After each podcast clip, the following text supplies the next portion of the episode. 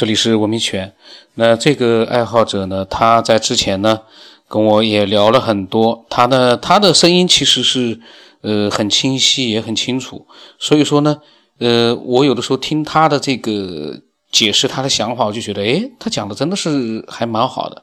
那么那一天呢，呃，他跟我聊过一次，讲了一些语音，但是呃，突然之间消失了。那。到了大概一个多月之一个月之半个月之前呢，他又跟我呢呃聊了一次天，这次呢语音还在。那那天呃九天九天在不在啊？嗯，很抱歉啊，打扰你。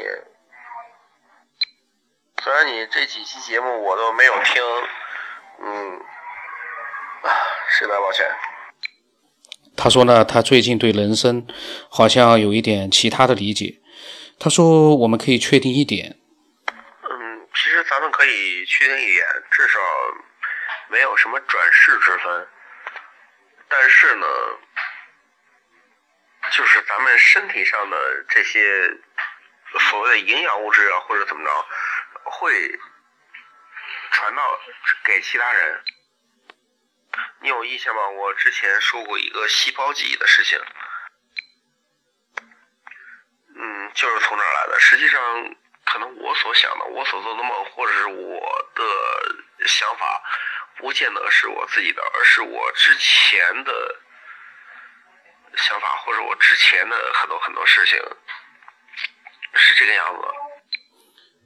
嗯，我觉得说实在的，你看啊，咱们这个作为人来讲，轮回。却不永生，实际上很多思想传承下来，嗯，我不太觉得它确实是就是前一辈后一辈的传承，而更有一些东西可能是因为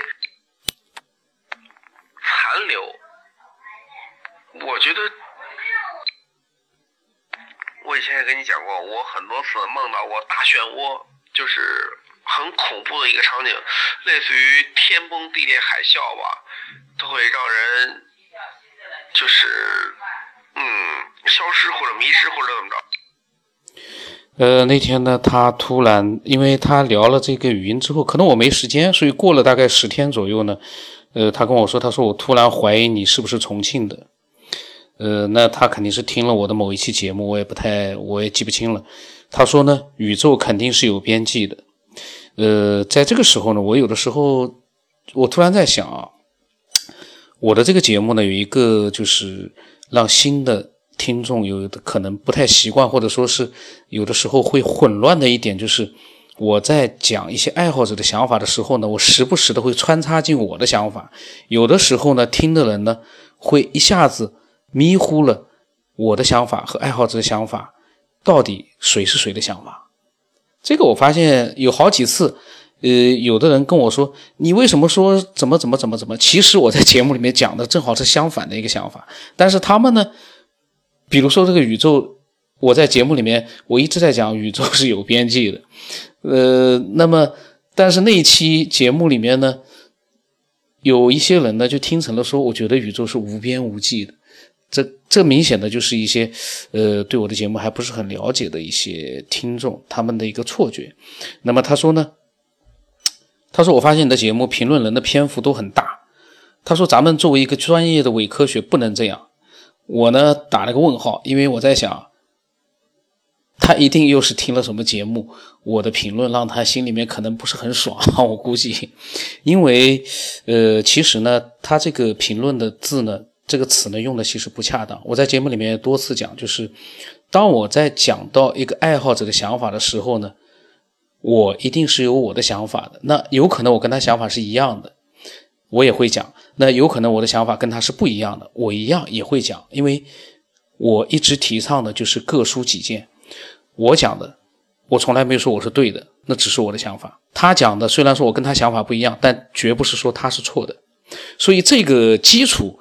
这个前提弄明白的话呢，你就不会感到有的时候感到受不了了。有的伪科学呢，他是因为他不明白我的这样的一个风格。其实我所讲的想法，很多老的爱好者他都知道，这是他个人的想法，他都反复的说过了，就是他没有说过他的想法是对的，他也没有说他反对这个想法是错的。这样的一个没有答案的一个话题，各抒己见，那再正常不过了。那么我打了问号之后呢，他又说了，呃，是这样。今天我听了你的节目，我觉得任何东西、任何事情或者任何什么样的，不管是咱们作为一个人类也好，有认知或者无认知的，它都是有边有际，可以。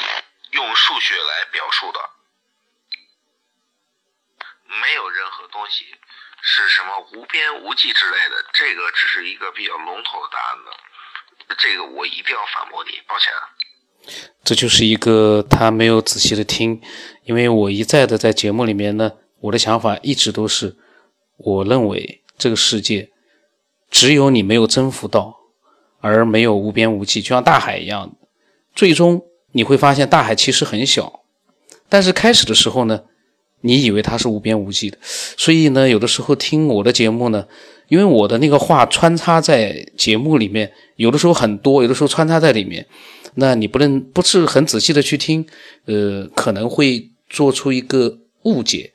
那我也不是说我的节目每一句话都是那么值得去听，但是如果说你要来评判我的话，那你必须要把它听明白，到底。我讲的是什么意思？如果说你讲出来的话是我反对的话，你来觉得我的想法是我反对的那个想法，那那我就有点无语了。呃，你有没有就是好好的听那个节目里面？我好像从来没有说过是无边无际的吧？我在节目里说的是有边有际的。你怎么突然之间冒出一个我说的无边无际话？从来没说过是无边无际，而且这个跟我的观点完全是两码事儿。当时呢，我发了一个偷笑的表情，因为我觉得，因为我有我我这个觉得呢，就是确实有的时候，怎么说呢？我的想法全在节目里，但是呢，有很多人呢，呃，就听了几句话，然后呢，就开始呃想要反驳。其实呃根本不需要反驳。就像我一贯的观点就是，只需要讲自己想法就可以了。行行行，那既然咱俩的观点一致，哎，其实也无所谓了，咱们就随便聊一聊而已。嗯，其实我一直特别喜欢你的节目，你知道吗？就是我很喜欢你这个人，但是我不喜欢你这个人去聊别人。我这个我一直呢都是认为。边际是肯定有，只是我们还没有到那个探索边际的那个能力。呃，从来都是这样的看法。这个本来就是，嗯，各抒己见嘛。我就刚才觉得奇怪，怎么说无边无际了？因为我没弄明白，怎么会说我没我在节目里面讲的是那个爱好者，呃，他是说到的无数的和无边无际的。我对这些用词呢，我是比较我不是特别认同，因为无边无际和无数的这个概念。我一直觉得这个，我不是很认同这样的概念。嗯，有一种就是你出轨了的那种感觉。这个节目里啊，有一点特别奇，就是呃怎么说呢？嗯，我我们包括我，包括我们吧，基本上听的是你这个人在说什么，而不是在听你聊八卦，你知道吗？呃。其实我特别认可你，就是那种坚持的那种做法。哎，你真的是给了我一个，你是我一个目标吧？哎，这是一个娱乐，这个东西有的时候呢，呃，没有办法，就是娱乐一下而已。呃，这玩意，因为呃，有的人喜欢，有的人不喜欢。呃，每个人他。不同的一个级数，他都有自己的一个喜欢和不喜欢。这个东西，你不可能让所有人满意。有的时候呢，听到喜欢的那一期可能会很开心；有的时候听到某一期，肯定是有很多期可能都不喜欢。那个，我个人觉得也不稀奇，因为这是正常的。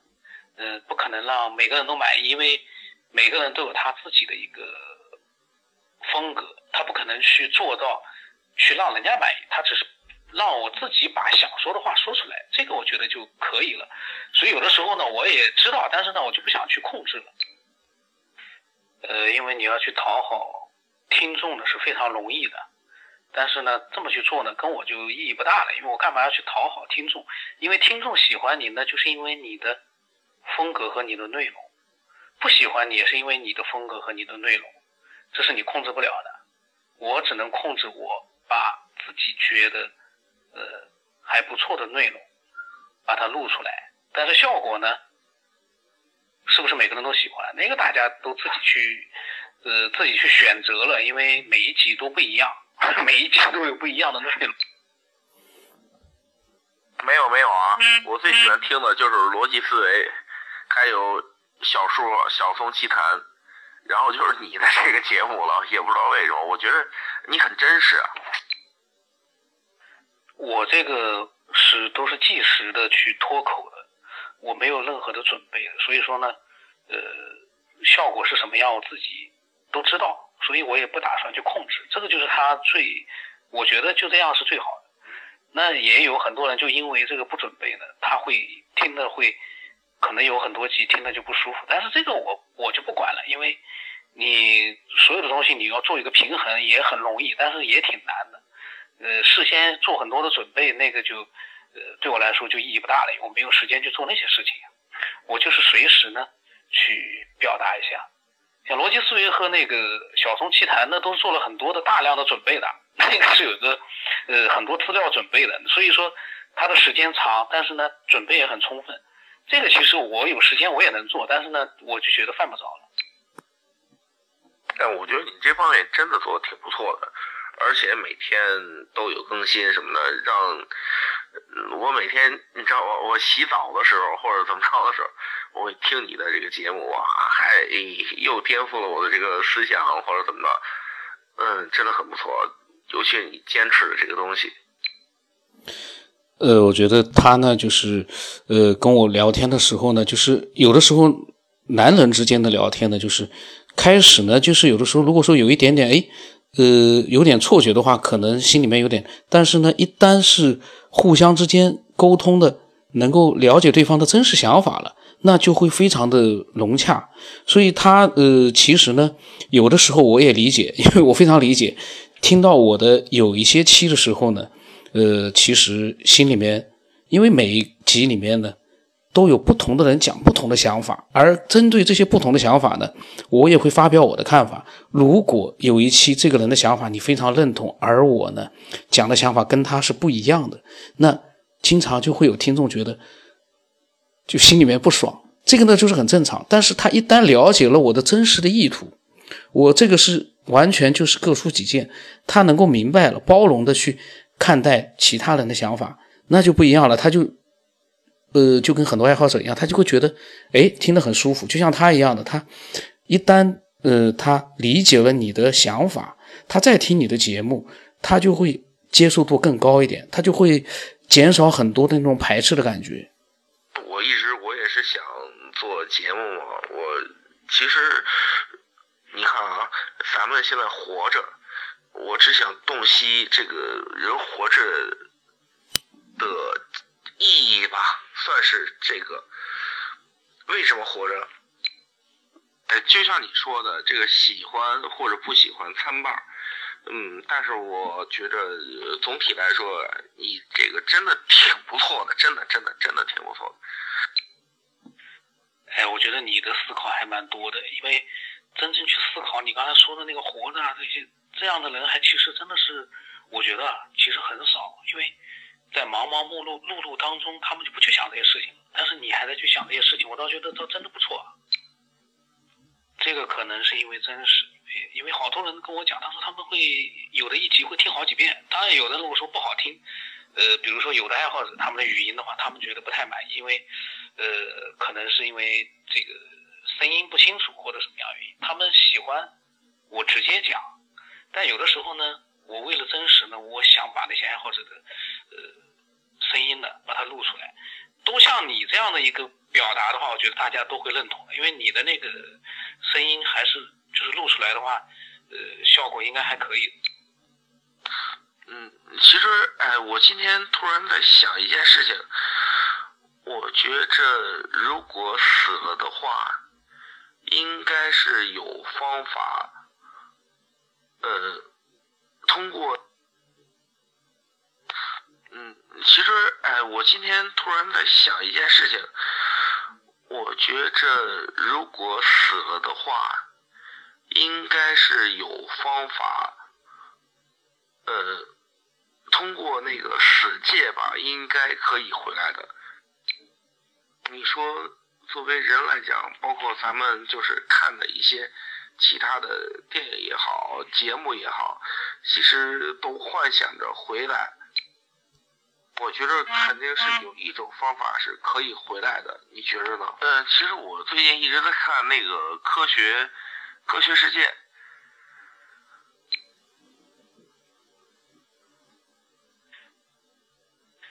哎你多发发呢？你这个想法，我觉得你可以延伸一下。我这边停电停了一个晚上，我手机马上没电了。你多讲讲呢，就是关于你刚才讲的人怎么样回来，或者说会不会回来？我觉得这个倒是很有意思的。我觉得作为生命来讲的话，肯定是一个可以通过语言来阐述的这么一个这么一种状态，活着的一种状态，或者是。呃，一个生存的这么一个态度之类的这么一个东西。嗯，其实我一直在准备我自己的呃最后的一本书。嗯，我给它起个名字叫做《生死书》，就是活着的一部分和死以后的一部分，我觉得都可以用语言来或者文字来记录或者表达，就是好阐述起来。让大家都能听得懂的那么一种东西，其实，呃，就是让大家都能理解嘛。嗯，没有说什么听得懂啊，这个可能这个有点太悬了。呃，嗯，其实说回来吧，我真的不确定，但是我觉得只要是会死，那肯定会有方法来回来呀。我觉得是这样啊。肯定是有一种方法或者几种方法会回来的。是这样，我暂时我现在呀是做医疗行业的，嗯，看了很多的生离死别，包括我，其实我是个摩托车爱好者，我喜欢骑着我的摩托车，呃，在路上驰骋。那么他呢给我发了一一些他呃骑着摩托车的图片，我跟他讲，我说。呃，速度的体验，生与死的那种感觉。我说，如果说能明白生与死的话，那就圆满了。然后他又在问我，他说：“你是四川的吗？”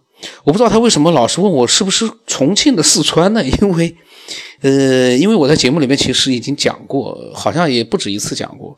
呃，我是在苏州。那么，我很奇怪。那么他说：“你觉得活着是为了什么呢？体验活着的一切。”这是他的看法，呃，我说活着可能是为了弄明白为什么活，为什么死，以及体验活着的感受与死亡。我说我搞不懂，然后他说呢，他想搞懂，因为那天晚上停电了，我也手机也没电了。后来呢，我就没有跟他再聊了。那么这个是大概是要十半个月之前的十天之前的聊天。那么后来呢，没跟他再聊，但是呢。我相信他应该在继续的在思索，并且可能在写他的书。那我发现听众里面有好像有很多的爱好者，他们都在写自己的书。呃，像他呢写的是生与死，还有一个一个一个听众呢爱好者呢也有过他的节目。呃，他呢在写的是一个关于意识和宇宙的，好像是这样的一本书。他给我发了很多那个文字。嗯，都很厉害，都是非常非常厉害的这个爱好者。那么，在他们面前呢，我希望他们能明白一件事情，就是，嗯，不管我的节目里面，呃，是不是有跟那一期的爱好者不一样的想法，我都是非常尊重我的节目的爱好者，伪科学除外。因为有些伪科学实在没办法让我尊重他们，那就只能除外了。那如果说你有你的想法的话呢，你可以把呃，把它告诉我。我的微信是 b 二 y 说八不让声八。那今天就到这里。